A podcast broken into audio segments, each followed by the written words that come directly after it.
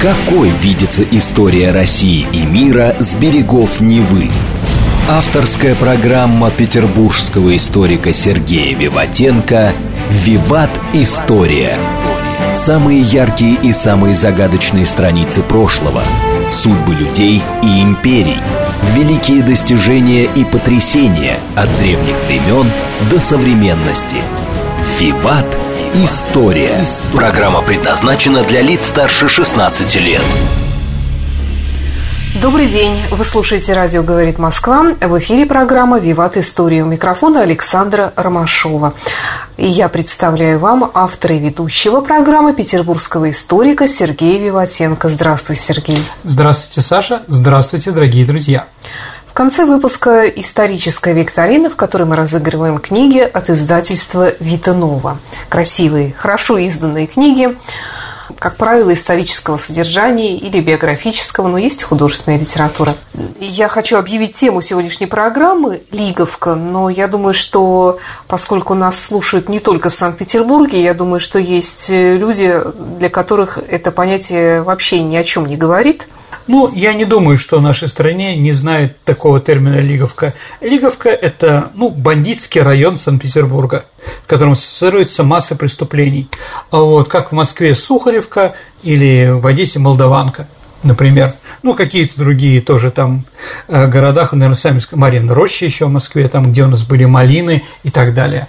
А много разного фантазируют про эти районы или про уровень там преступности. Но вот сегодня попытаемся разобраться, рассказать про историю района, э, где он был, как формировался, какие известные преступники там были, ну и что сейчас. Вообще, кстати, очень интересный район, ведь Лиговский проспект и его окрестности, да, об этом в основном речь. Да. И о том, что вместо Лиговского проспекта когда-то был канал. Я Сейчас вообще об этом поговорим. периодически, когда вижу какие-то старые фотографии, я понимаю, что если, скажем, вдруг внезапно я бы проснулась 200 лет назад на площади Восстания современной, что там было, я бы не поняла, где я нахожусь. Ну, это правда, дорогие друзья, город меняется. Но я сейчас больше скажу, Саша, ты сейчас находишься на Лиговке. Да? Да, пятно этого района было очень обширное. Слободка? Ну, Слободка скорее это для Москвы или для Одессы. Ну, сейчас поговорим и об этом. Хорошо, давай. Итак, ну, первое, дорогие друзья, давайте откуда такое название? Да? А, Лиговка, Лиговский проспект, Лиговский канал, да, от реки Лига. Лига – это слово праздник Ивана Купала. Э, так говорится у прибалтов. То есть это название, еще раз, в нашем городе очень много различной топонимики а, различных народов, в том числе и балтийских. И вот Лига – это праздник в Прибалтике, который мы называем Ивана Купал. До начала XVIII века на месте Лиговского проспекта а Саша проходил участок старинного новгородского тракта, который соединял поселение на берегу Невы с Великим Новгородом. Олиговский проспект, протянувшийся сейчас от улицы Некрасова до Московских ворот, с прилегающим вдоль него районом в простонаречии называется Лиговкой. По траектории дороги к 1727 году прорыли канал длиной 23 километра, который начинался от речки Лиги, которая вытекала из Дудунговских озер.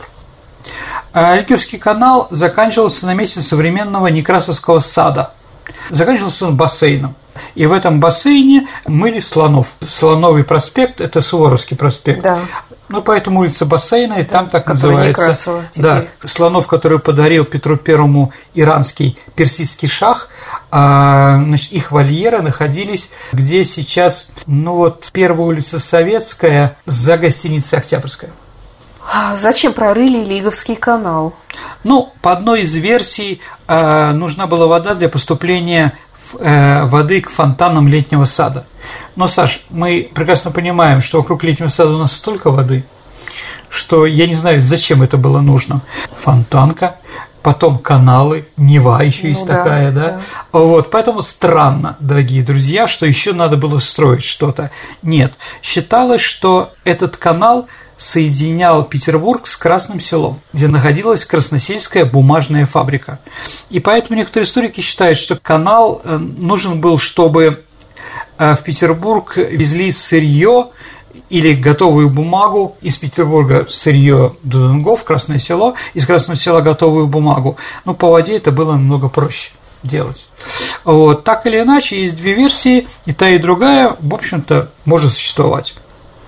А какие еще искусственные каналы, кроме Лиговского канала, были в Санкт-Петербурге? Остался ну, же у нас обводный. Крюков канал, Обводнов канал, канал Грибоедова, Екатерининский канал. Это все искусственные Конечно. созданные? Конечно, угу. все прямые, которые они являются искусственными.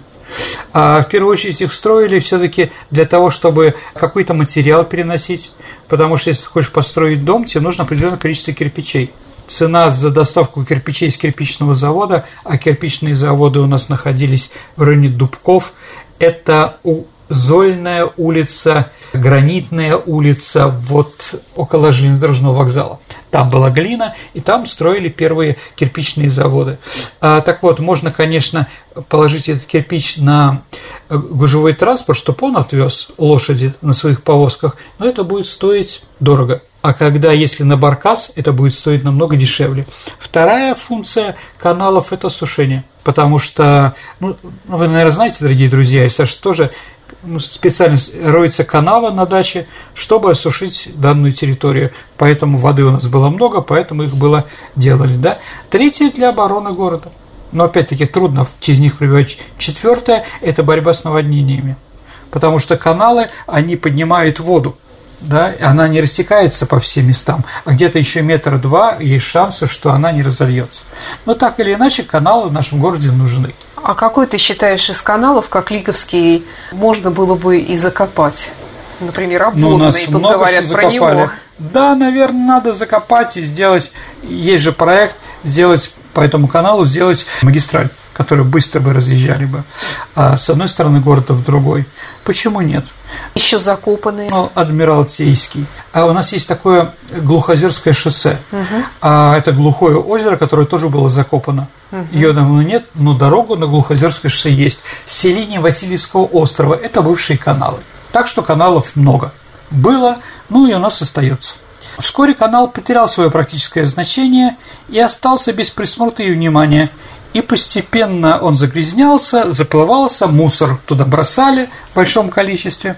Разрушительное наводнение 1777 года уничтожило водопроводную систему и фонтаны летнего сада.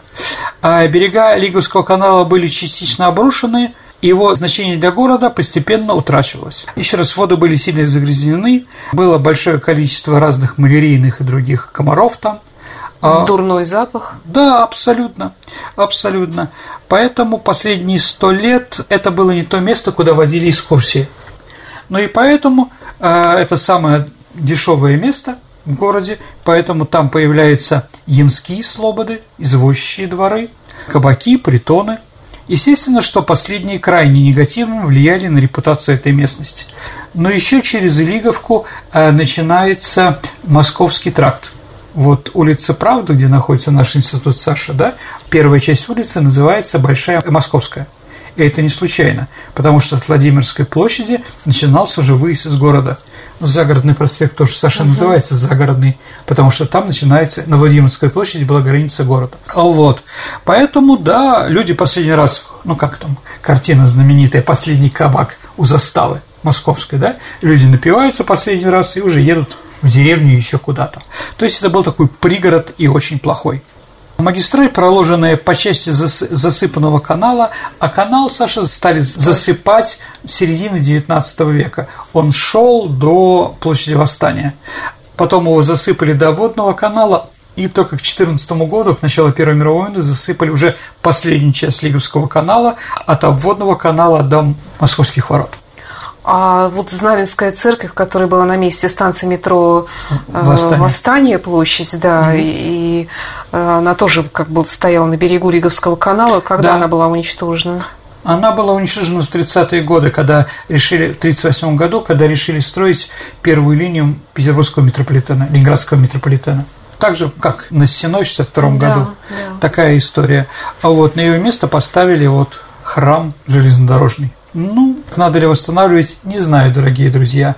Я бы восстановил бы, конечно, на Сеной, потому что на Сенной площади нет доминанты, а эта э, церковь была доминантной. Поэтому этот район такой приглушенный, приниженный. А на площади Восстания все таки построили станцию, которая вот этот пик это на площади Восстания, он как бы держит. И есть там еще памятник Ленинград город-герой, тоже стала такая, которая тоже удерживает. В разное время этот засыпанный участок назывался по-разному. К примеру, в 30-е годы XVIII века эта дорога вдоль канала называлась Московской улицей. Понятно почему. В сторону Москвы. Потом Ямской улицы. И здесь на Марата есть гостиный двор Ямской. Ну, ямщики – это люди, которые занимались извозом. Дальнобойщики. И дальнобойщики, и внутри города еще были ваньки и были лихачи. Ваньки – это такие на обшарпанные лошаденки, там кабы сдох, да, там, да, задешево возили, а лихачи, а у них была красивая карета или бричка, как она называлась, она была покрыта лаком. Она существовала в день на одну поездку, потому что после этого ее надо было снова мыть. Угу. Поэтому лихач долго ждал богатого какого-то дворянина или там пассажира, которым с ветерком он его прокатит. Вот. Понятно, что, знаете, как пьет как ямщик, был такой да. разговор. Здесь в основном ямщиками были представители а, Ярославской губернии. Вот они как раз и жили в этом районе. Потом она называлась Лиговской, а в 50-х годах проспект стал именоваться Сталинградским. Но после того, как у нас стали бороться с товарищем Сталином, отменили Сталинградскую улицу. Ну, глупость, конечно. Но с этого момента эта улица называется Лиговский проспект.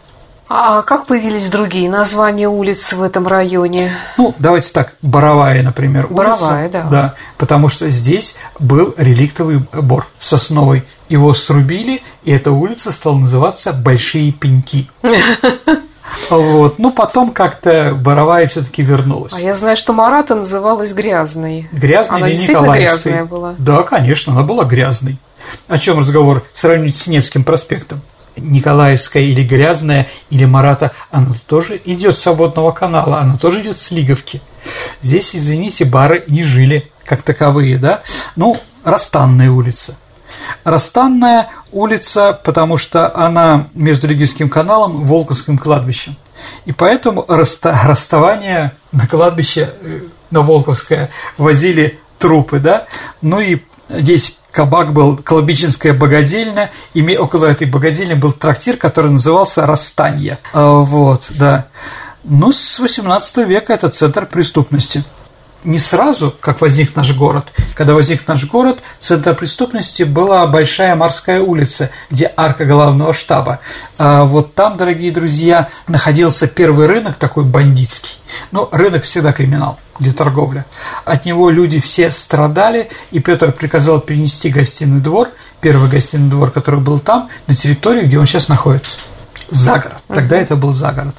А вот, но если мы помним с вами петербургские трущобы Крестовского, телесериал или кто книжку читал, да, то, конечно, а, с Лиговкой мог поспорить и канала, как написано «Преступление и наказание», это Крюков канал.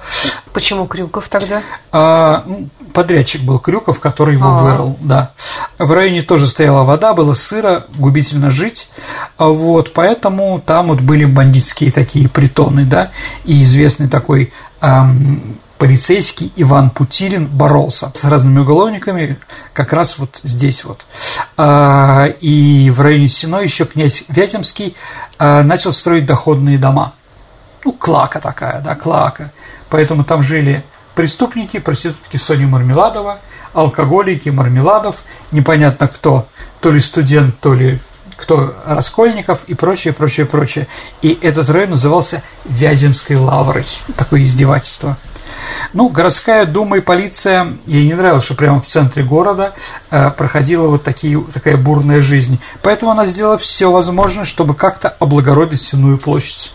Ну, стихийный рынок был закрыт, торговцы переместились в специальные павильоны. В общем, кого можно было вы, выдавить за обводный канал. Клиговки сюда. Трущобы и малины переместились в рабочие окраины. Это Петроградская сторона, Выборгская сторона – наличная улица Васильевского острова, но там малины как были до 56 года, послевоенные.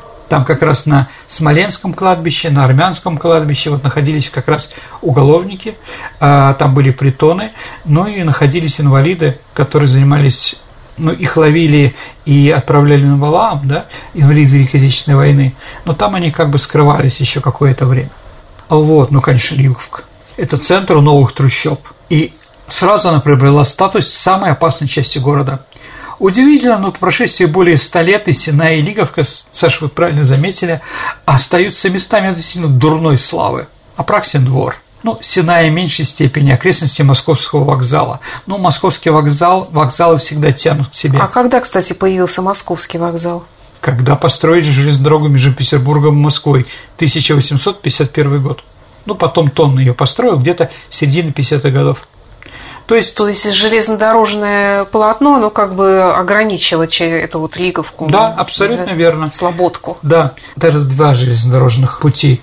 Это Витебская да, железная да, да. дорога и Московская. И между ними как раз Лиговка посередине, и слева и справа были как раз эти самые районы.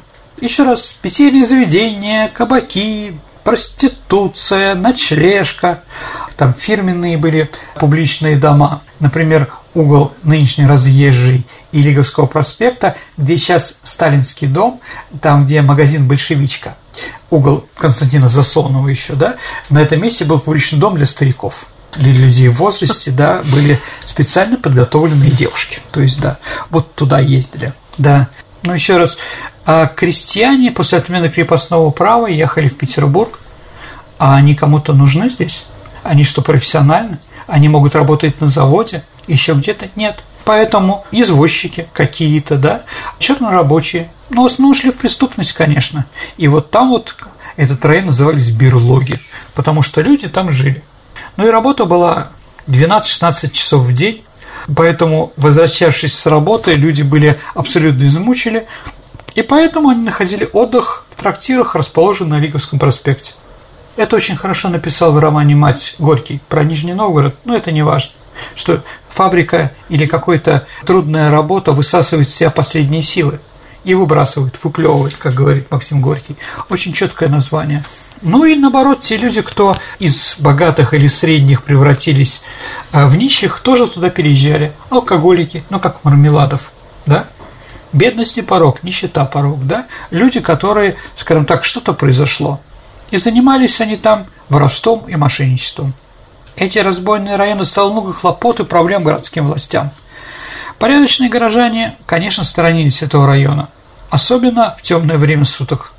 До сих пор Саш встречается в речи петербуржцев оборот «Лиговская шпана».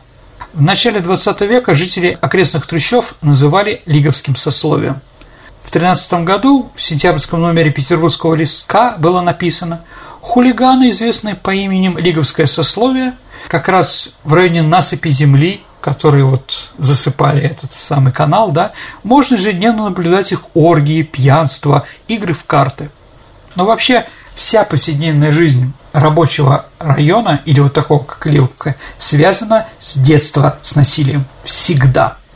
По воскресеньям на рабочих окраинах и на Лиговке шли кулачные бои. А любимым зрелищем обитателей района, прилегающего к водному каналу, были драки извозчиков со столярами с Измаиловского проспекта – большим событием в ротах, а мы как раз находимся в ротах, это вот Семеновского полка, да, например, там были похороны любимого бойца Мишки Пузыря, которому дали по голове в районе обводного канала. Дрались на Лиговке в районе трех бревнышек. Вот. Кулачные бои шли улица на улицу. А зачем, кстати, откуда эта традиция с улицы на улицу ходить? Ну вот драки кулачные, да, стенка на стенку, это Саша вид релаксации человек за неделю работы собирает столько негатива, вот, поэтому он лучше здесь морду получит и успокоится, чем придет домой и начнет бить жену. Основными занятиями лиговцев на досуге были, согласно людей, которые это видели, заливка несладкой жизни и драки. А вот статистика преступности в Петербурге в то время была, дорогие друзья, пугающей. В 1900 году в Петербургском окружном суде в убийстве обвинялись 227 подсудимых. В разбое 427 проходили. Нанесение телесных повреждений 1171, изнасилование 182, кражи больше 2000. Это очень большие цифры. А в 2013 году за 13 лет изменилось. А если в убийстве было в 900 году 227, то теперь 794 убийцы. Ничего себе. Да. 1328 разбойных нападений. 929 опасных драчунов, 338 изнасилований. То есть в три раза все это появилось за 15 лет. На этом фоне рост хулиганства. Хулиганство, Саша, это беспричинные преступления. Да, он вообще поражал. С 900 года, 1900 года за 10 лет количество хулиганства увеличилось в 5 раз. 80% убийств, которые происходили в это время, были безмотивные. То есть ну, просто... выпил, косо угу. посмотрел, да. Что-то такое, не хотел не этого делать. Да. Угу. А вот, к тому же из всех столиц Европы Петербург был самым пьяным городом. А вот ежедневно в полиции попадало за пьянство каждый из 23 жителей. Ну, чтобы понятно было, в Берлине за пьянство попадался один из 315 берлинцев, а в Париже один из 1415 человек. Вот, ну, может, пили другое, да? Вытрезвители тогда существовали, Саша. А в районе Спасской части Петербурга принудительному вытрезвлению в 1910 году подверглось 47 тысяч человек. В среднем петербуржец выпивал полтора ведра водки в год. Ну и больше всего пили на рабочих окраинах и в районе рынка. И на Лиговке, конечно. На Лиговке существовало даже два водочных завода специально. Один Шритера, он производил на водном канале технический спирт – для уличных фонарей. А вот, но его пили в большом количестве а, до тех пор, пока немцы не придумали добавлять спирт-скипидар. Поэтому немцев на Лиговке ненавидели. Да. Фонарщики, конечно, протрезвели, да, но и погрузнели, да. И рядом был еще дом номер 92 по одному каналу располагался водочный завод Келлер и К и компания немецкий, да, ну и пивные, Дурдин – вот, Саша, если вы знаете, дорогие друзья, а, угол Лиговского проспекта и обводного канала. Дистанция метро, обводный канал. А с другой стороны дом с башней такой. Угу. Он назывался Дурдинка. Почему он так назывался? Ну, еще раз говорю, я отсюда. Моя мама, бабушка, прабабушка здесь пережили ну, блокаду. От фамилии владельца. Э, пивного. Угу. Пивного завода, завод Дурдина был. Да, и вот там как раз разливали. А, вот. Еще один бич лиговки из столичной жизни – это беспризорники. Но гопники. Нет, про гопников мы еще поговорим. Э, дорогие друзья, мы сегодня поговорим о градации, какие чем славилась Лиговка, да? Начнем. То есть гопники появились позже. Ну, в общем, да, беспризорники. Множество детей использовалось преступными синдикатами для сбора милостини, проституции, воровства, Десятки тысяч детей на окраине оставались на весь день без присмотра родителей, которые работали. У многих не было отцов, а матери тоже работали по 10-12 часов на фабриках, в прачечной или в услужении, поэтому их брали абсолютно вот на такие развлечения.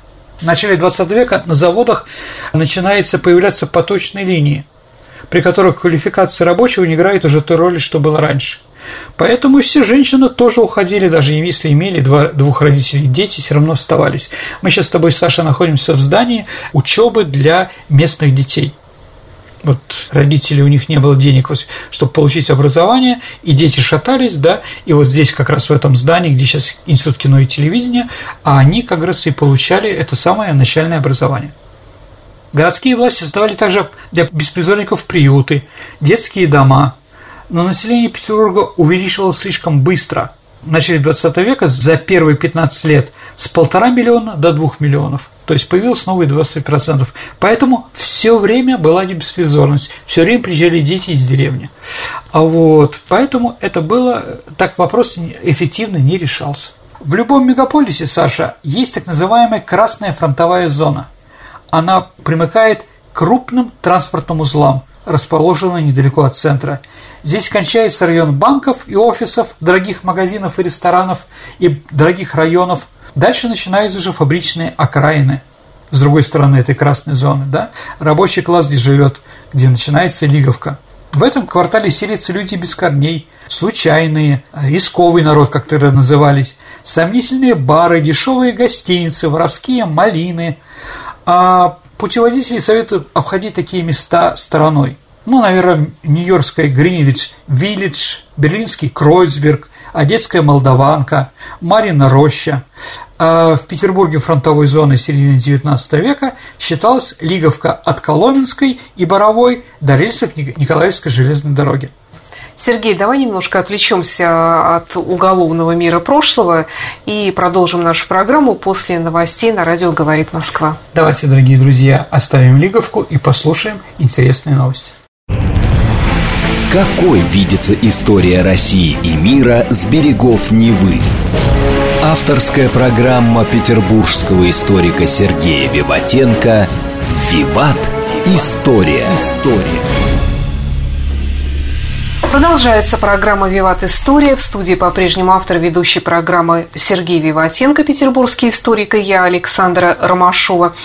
Тема сегодняшней передачи – Лиговка, как криминальный район Санкт-Петербурга. Ну, да.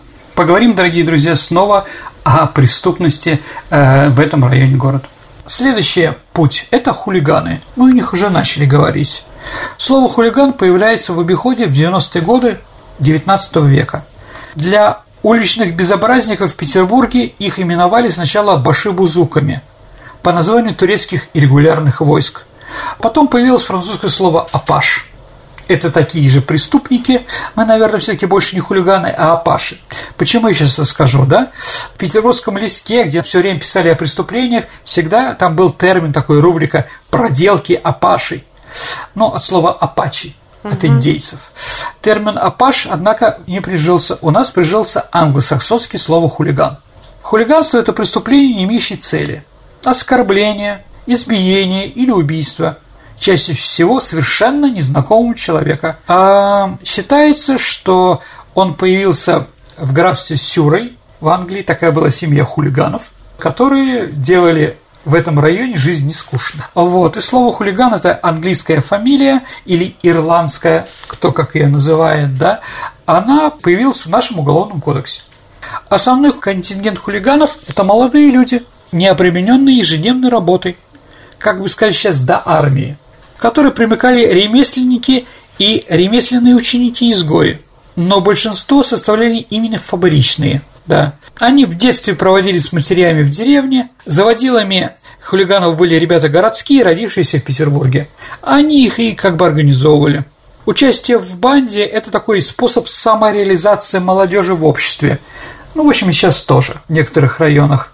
Банды давали подростку защиту, чувство принадлежности какой-то общности, возможность заявить о себе брутальным образом. Ну и что почему апаши, я считаю их, а не хулиганы, а потому что еще и одежда определенная. Заломанные фуражки московские, красные фуфайки, брюки, заправленные высокие сапоги с подбором, папироска, свисящая с нижней губы и наглый вид – как бы сейчас сказали, бабушки около, около парадной. А, внимательное отношение к внешности. Челочка в виде свиного хвостика спадает на лоб. При себе всегда расческа из зеркальца – кармане финский нож и гиря. А вот она заменяла кастет. Цвет кашне указывал на принадлежность к той или иной банде. Даже так? Да, конечно. Так же было и у Апаши. Видя их, простые люди понимали, надо обходить. Превращение из хулиганов в профессиональных преступников способствовали черные списки, составленные владельцами заводов. Ну, еще раз, хулиганы, они же принимали участие в забастовках, в революции, в разных ходах, грабежах, там грабь награбленная, да? Поэтому, Социально активные. Конечно. Поэтому этот список хулиганов присутствовал. И когда революция закончилась, им некуда было податься. Их не брали на работу в принципе. Слишком известны. А вот поэтому не берете на работу, пойдем в криминал. Я думаю, что прекрасно понимаете про такую социальную, социальный лифт. Криминал же тоже он является. Ну и, Саша, вишенкой на торте про Лиговку. Как видите, люди там были веселые. Здесь находился Чайна-таун. Китайский район города, Саша. А у нас были китайцы. Да, у нас были китайцы. Это, дорогие друзья, Прилукская улица, которая идет от э, железнодорожной больницы Боровая 55, Лиговка, Витебская железная дорога. Вот здесь жили китайцы в начале 20 а века. А что они там делали? Ну, китайцы в основном... Я могу сделать про это передачу отдельную. Как если... они появились тут вообще? Как китайцы появляются? Так, как и русские, Саша. Определенно. Возникли. давайте так. Они в основном приезжали к нам во время Первой мировой войны. Потому что мужчины у нас были в армии, а какие-то работы русские уже отказывались работать.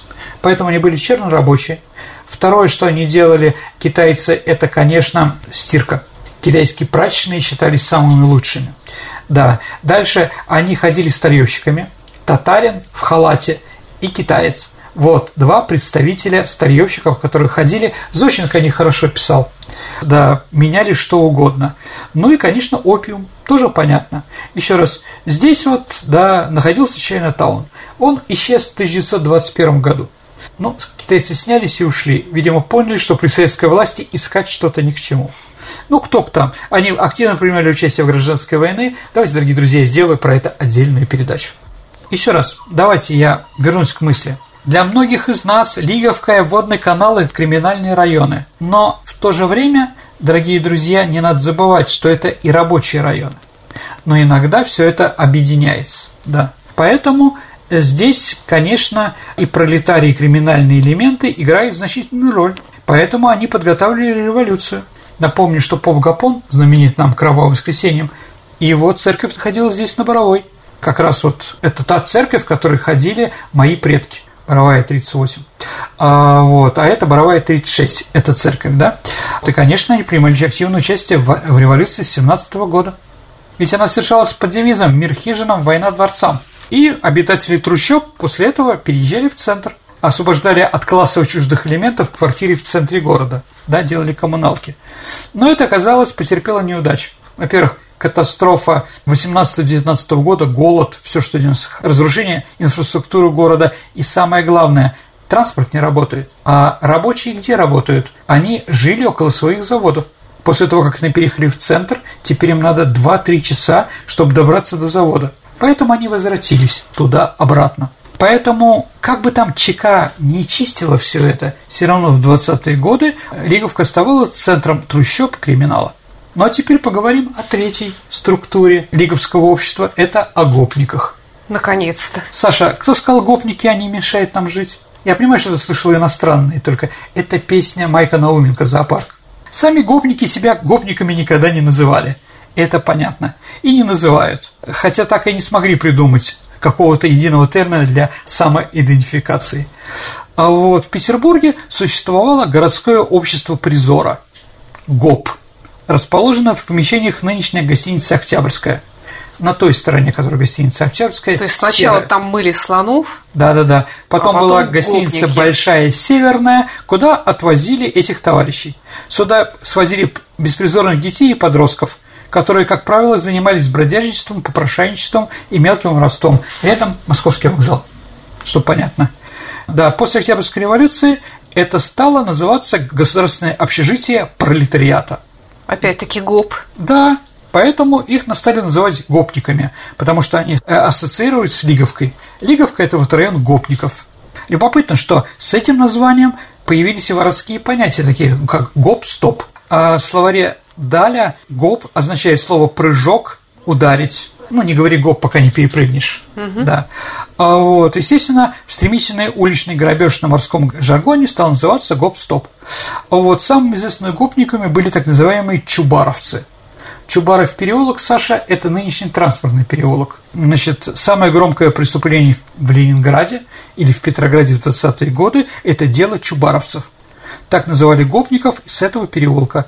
В 1926 году в саду Сен-Гали, это рядом, было совершено групповое изнасилование. 20-летнюю девушку насиловали 30 человек. Притом эти 30 человек были убеждены, что ничего криминального они не совершали.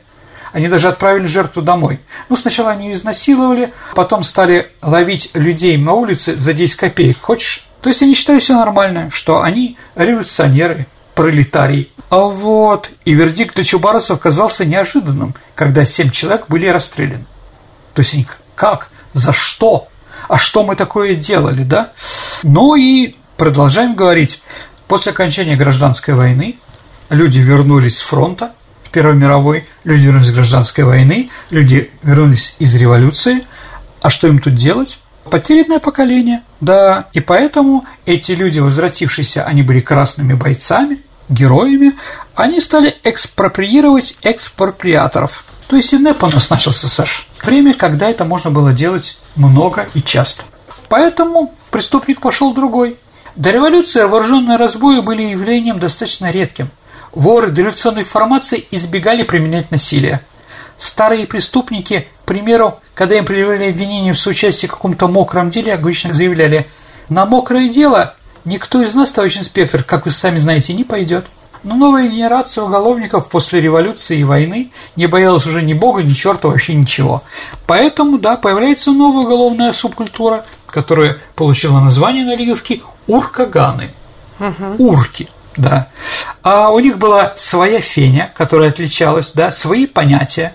Они при том отлично усвоили социальную демагогию. То есть? Грабили только жирных непманов. Да, Робин Гуты угу. грабили богатых, раздавали бедным, но это шутка, не всегда.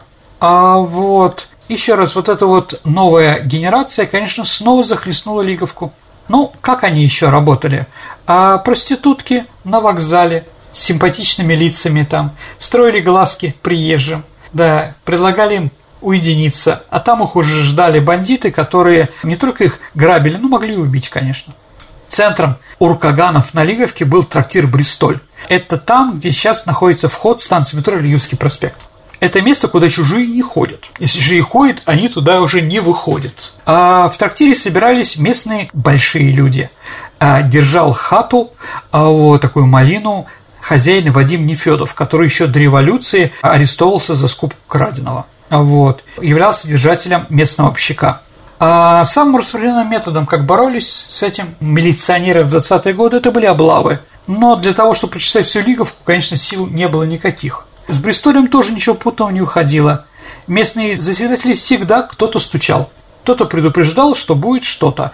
Поэтому ловили только какую-то неинтересную мелкоуголовную сошку. А туда пытались бросить на задание милиция, которая должна была, скажем так, все это понять.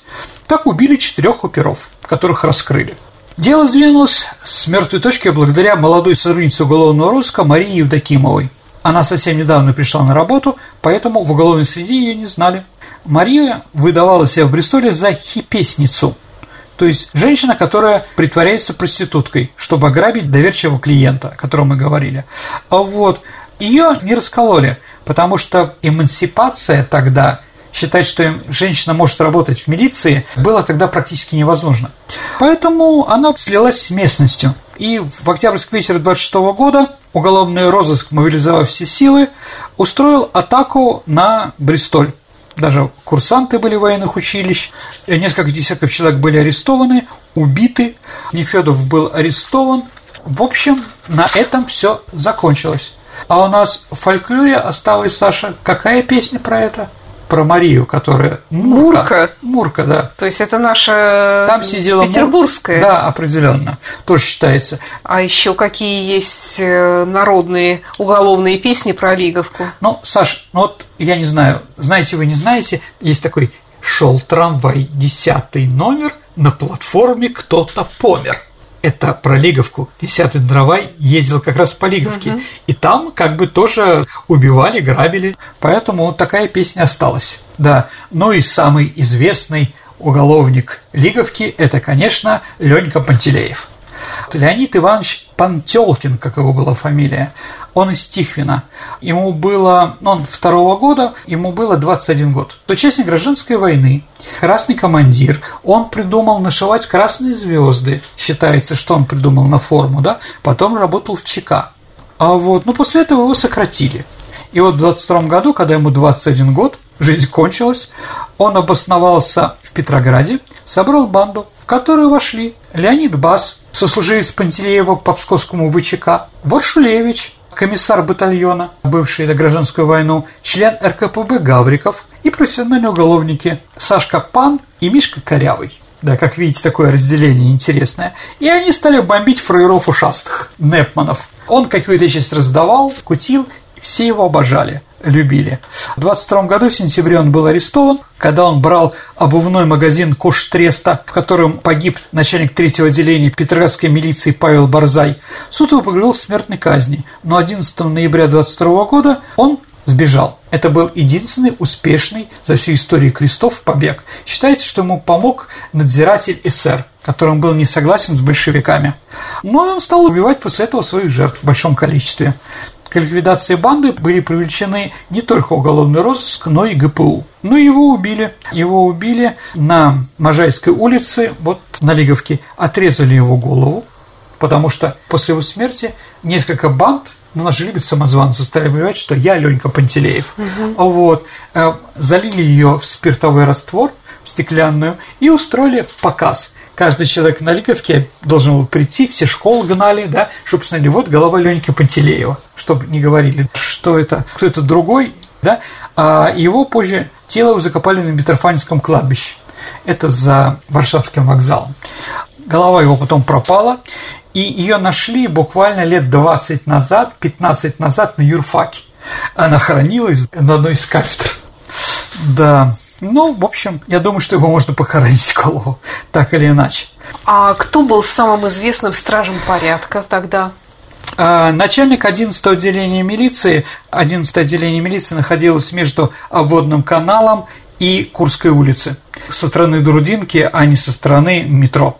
А вот некто Паулина Анушонок, такая женщина, то есть вот Мария Евдокимова и Паулина Анушонок закончили все это дело, да, кстати, ну и проститутка настучала на Пантелеева, где он находится. То есть женщины привели в порядок все эти вещи. Ее, значит, назначили э, начальником, и первым делом она занялась хозяйственными вопросами, добилась открытия общежития для бездомных, предложила варианты трудоустройства для безработных, а вот, то есть начала социальную политику в первую очередь, ну, может, потому что она женщина. Благодаря ей в Ленинграде открылись первые детские комнаты милиции, где перевоспитывались трудовые подростки, стараясь детей максимально оградить от влияния улицы. Но кроме этих гуманитарных или гуманных мер, она, конечно, все равно не церемонилась с бандитами. О ее методах ходили легенды. Она могла в конце рабочего дня переодеться в лохмотье, отправиться в какой-то притон, а образ бродяги не вызывал подозрений.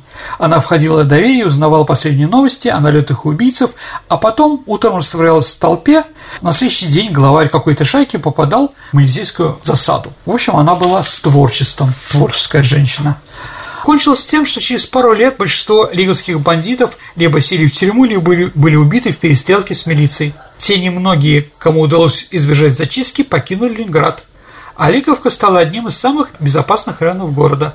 Вообще, Саша, можно сказать, что в 30-е годы в Ленинграде была практически побеждена преступность.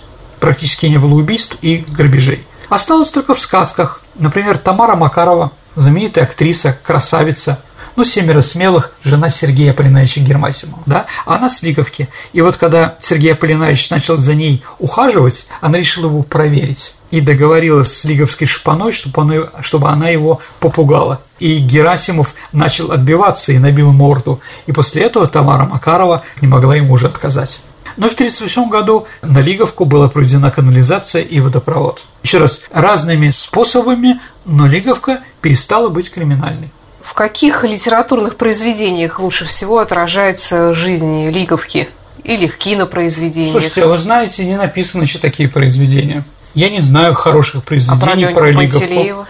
Про Леньку Пантелеева есть несколько книг, но там он главный герой, а не Лиговка. Ты вот говорил, угу. что были какие-то определенные касты, там угу. гопники, беспризорники. Да, да, да. Ну, конечно, еще и люди, которые просили милостыню. У них была разная градация. Ну, какие были градации? Например, были так называемые барабанщики. Они костылями в окно, в стекло и требовали денег. Подайте, Ага. Севастопольцы, такие инвалиды, да? Угу. Самый известный такой нищий, большое состояние у него было хорошее, трехкомнатная квартира на обводном канале.